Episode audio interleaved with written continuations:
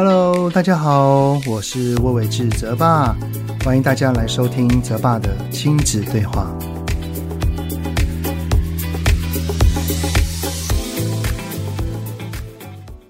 Hello，你们好，欢迎收听泽爸的亲子对话，我是亲职教育讲师魏玮志泽爸。各位小学生的家长们，这个礼拜过得如何啊？啊，我会这么问呢，是因为期中考即将要来临了哈。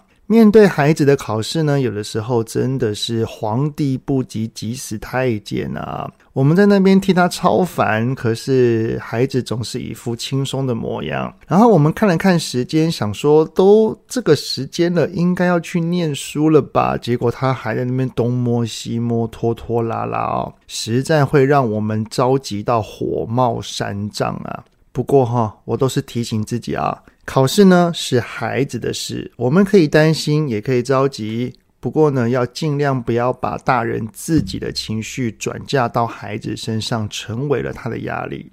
老实讲，他们面对考试哈，多多少少还是会有一些压力的。所以，我们实在不用多把压力放在孩子的身上了。而爸爸妈妈的焦虑成为了孩子的压力，通常都是因为我们没有察觉到，然后跨过了这一条的界限。没有察觉到什么呢？没有察觉到我们的内在出现了情绪，也没有觉察到内在情绪的出现影响到我们自己当下的言语跟行为。当然。更没有觉察到我们的言语跟行为会引起孩子更多的负面情绪，所以啊，当亲子的沟通有一些不顺畅，通常可能会跟爸爸妈妈的情绪是有一些关系的。例如哈，像是面对孩子一直哭闹的烦躁感，孩子写功课我们的紧张感，以及孩子学习状况我们的担忧，至少哈。我们先把自己的情绪给照顾好，那么在亲子沟通上面也等于是成功了一大半啊。那我们要把自己的情绪给照顾好的首要条件呢，就是要具备情绪觉察的能力。那该怎么做呢？这一集的主题哈，我们就来聊一聊，爸爸妈妈要如何提升自我情绪觉察的敏锐度呢？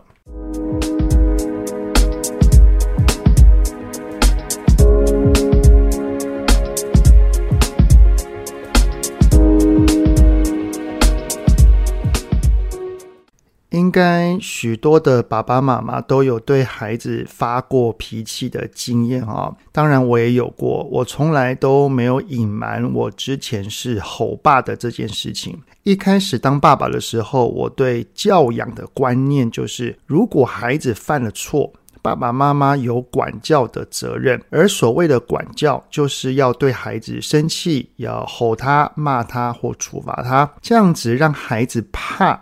才会有效果。如果孩子犯了错，爸爸妈妈没有那么做，就等于是在宠坏他、溺爱他、放任他。只是哈，有一次我在我儿子三岁左右的时候啊，因为一次的出门，然后有点快迟到了，我很着急，他在那边拖拖拉拉，然后我非常的火大，然后进而对他大吼。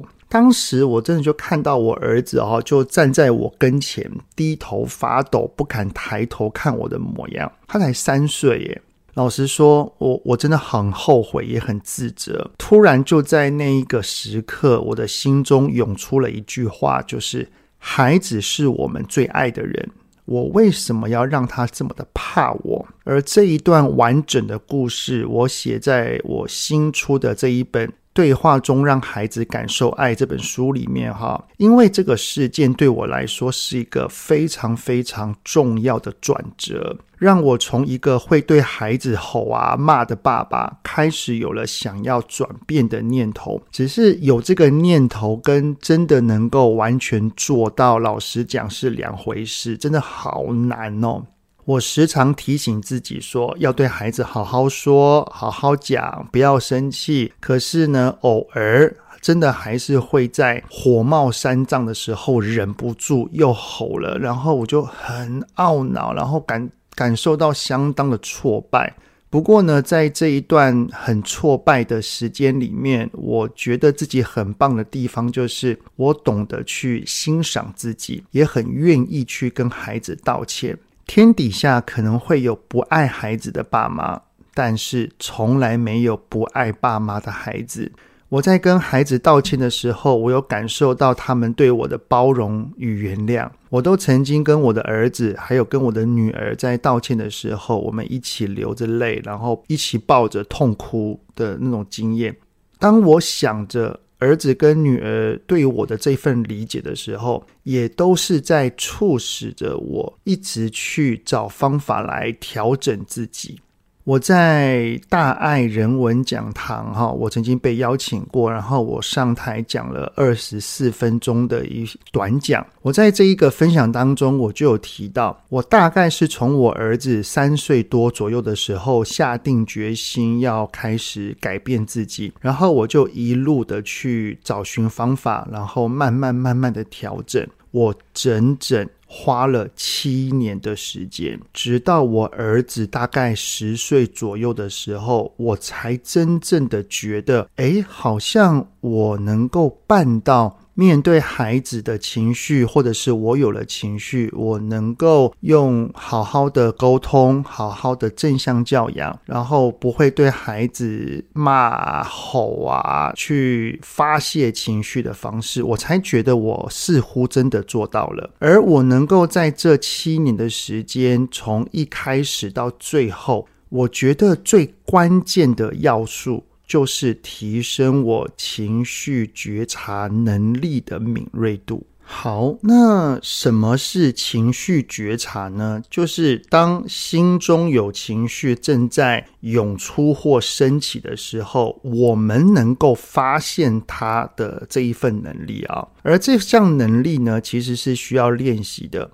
如果我们从小到大都没有人带领过我们，可能像现在我们是成年人了，也很难具备这项能力。然后呢，因为没有这个能力，往往情绪爆炸了之后才发现，或者是根本没有发现。而没有发现到自己有情绪的人呢，通常都会这么说：“我没有在生气啊。”你为什么要讲我在生气？我只是说话比较大声而已啊！就是连他的一切行为的征兆，像是他的音量提高了，他的表情都变了，他的拳头都紧握了，但是他依然在说我没有生气。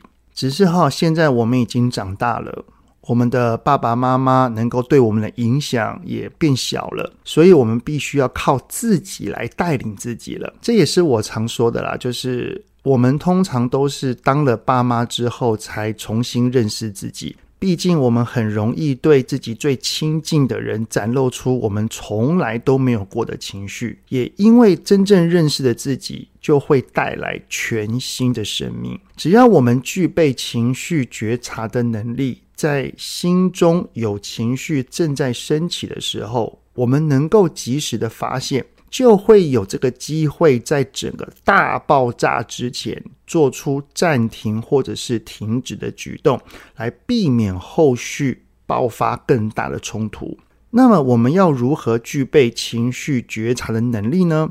跟你们分享另外一件事情哈，这个事情有四个字，叫做相由心生。也就是说呢，当我们的心中有情绪起来的时候，通常一定会瞬间反映到我们的外在上面啊。例如啊，当我们在紧张的时候，我们可能就会搓手啊，或者是抖脚；烦恼的时候，我们会皱眉，或者是唉叹气。所以呢，当我们对孩子感到烦躁或者是生气的时候，我们的外在。也会有这一些微讯号的出现，来帮助我们自己觉察到。比方说，我们看着孩子，我们突然呃，因为他的一些状况或者是行为，我们的眼睛瞪大了，眼神仿佛在冒火，然后原本的是放松的表情突然变得僵硬。讲话的时候呢，我们的音量提高了。语音变重了，甚至叫他全名了，还有呢，我们的全身啊、是否手在叉腰，甚至会把手举起来指着它？还有呼吸有没有变急促啊、哦？这些等等等等的这一些哈，我把这一些外在的行为讯号称之为情绪的雷达。这个雷达的意思就如同我们在开车哈，准备在倒车的时候，如果快要碰到东西了，我们的雷达就会发出哔哔哔哔哔哔哔啊这样子的声音哈。当我们的外在出现了这一些微讯号的时候，就是在传达出，哎，要注意哦，你有情绪喽。所以啊。拥有情绪觉察的能力，对于一个人的情绪控管这件事情上，哈是非常非常重要的。只是呢，把面对与孩子的冲突比喻成上战场好了哈。如果之前没有训练，那我们上了战场，可能也一样容易会失败。所以呢，在上战场之前，我们平时就要有在锻炼或训练，而这个锻炼跟训练就是在增加情绪觉察的敏锐度。只要啊，我们的敏锐度有提升了，通常慢慢慢慢的训练，然后当真的要上战场的时候，我们就能够很快的发现到内在情绪的出现，然后及时的按下暂停键。那么要如何在平时去锻炼跟训练情绪觉察的敏锐度呢？哦，这是我自己练习的方法啦，不一定能够完完全全的适合每一个人。我觉得每一个人都要去找寻属于自己的方法啊。那这边我分享我的练习方法，跟大家分享给你们参考啊。我练习的方式就是在平时哈，只要有觉察到我的外在行为雷达有一丁点的讯号产生啊，例如说我突然皱眉了，我叹气了，我的心情感觉到闷闷的，然后或者是我的呼吸变得急促了。当我发现到我的外在行为的雷达，有这些东西出现了，我就会关心一下自己，问问我自己说：“诶，我怎么了？”啊，比方说哈，假设有一次我演讲讲了三个钟头好了，然后我站了三个小时，我的脚很酸。结束的时候呢，我要准备去搭捷运，结果一走进捷运包厢，我发现到没有座位。此时呢，我小小叹了一口气。我发现到这个叹气，然后我就会问问自己说：“诶，我怎么了？为什么会这么问？就是刚刚所讲的相由心生嘛。我会有这个叹气的出现，通常都是因为我的内在涌出了情绪，然后瞬间反映到外在上的。那我们就要从外而内的去探索我们的内在。我看到我在叹气。”然后我就去问自己，我的内心怎么了？我就会感受一下我当下内在的状态是什么。然后我就发现到，哦，因为我在失望。为什么我会失望呢？因为我有一些疲累了。我期待坐上捷运之后是有一个位置能够让我休息的。结果呢，因为车厢很满，然后每一个位置都有人坐，我的期待落空了，于是我的心中就产生了失望。当我发现到我自己的内在有了失望，我就会搭配深呼吸，好好的跟这份失望相处，去接纳与面对我的失望，直到我的内心恢复到平静。我跟大家分享一下我的这一段历程哈，就是。我在一开始练习的时候，我一天大概可以练个三到五次左右，就是频率度还蛮高的。很神奇的一件事情哈，只要随着我刻意去练习这一件事情，我的情绪觉察的敏锐度就会慢慢的提升。这个提升的意思就是，假设我之前可能要到很大的行为雷达出现，我才会发现我的敏锐度一提升。只要有微小的讯号一出现，我就会发现了。只要我的敏锐度一提升，哈，我的内在反而是越来越平稳，越来越平稳的情况底下，我的外在雷达出现的次数也会越来越少。到现在可能要好几天才会有一次外在行为雷达的出现，然后我就会跟刚刚的过程一样，就是我会去深呼吸，然后去接纳跟安顿我的内在。其实这就表示什么？我的情绪平稳度随着练习真的是越来越稳定了。也因为这一个稳定，让我在儿子十岁一直到他现在十五岁这五年间。我跟两个孩子哈，几乎都没有发生过什么冲突了，因为没有冲突的产生，大人的情绪也很平稳，亲子的沟通通常都是很顺畅的，家庭的氛围也是很棒、很欢乐的。那这是我自己的经历。分享给大家，让大家可以拿来做参考。不过呢，我还是觉得我们都要找到属于自己最适合的方式。好的，那这一集的内容哈，就先到这边。很谢谢你们的聆听。有任何想听的内容，都欢迎在 Apple Podcast 底下先五星按个赞，然后再留言告诉我哦。泽爸的亲子对话，我们下次再见喽，拜拜。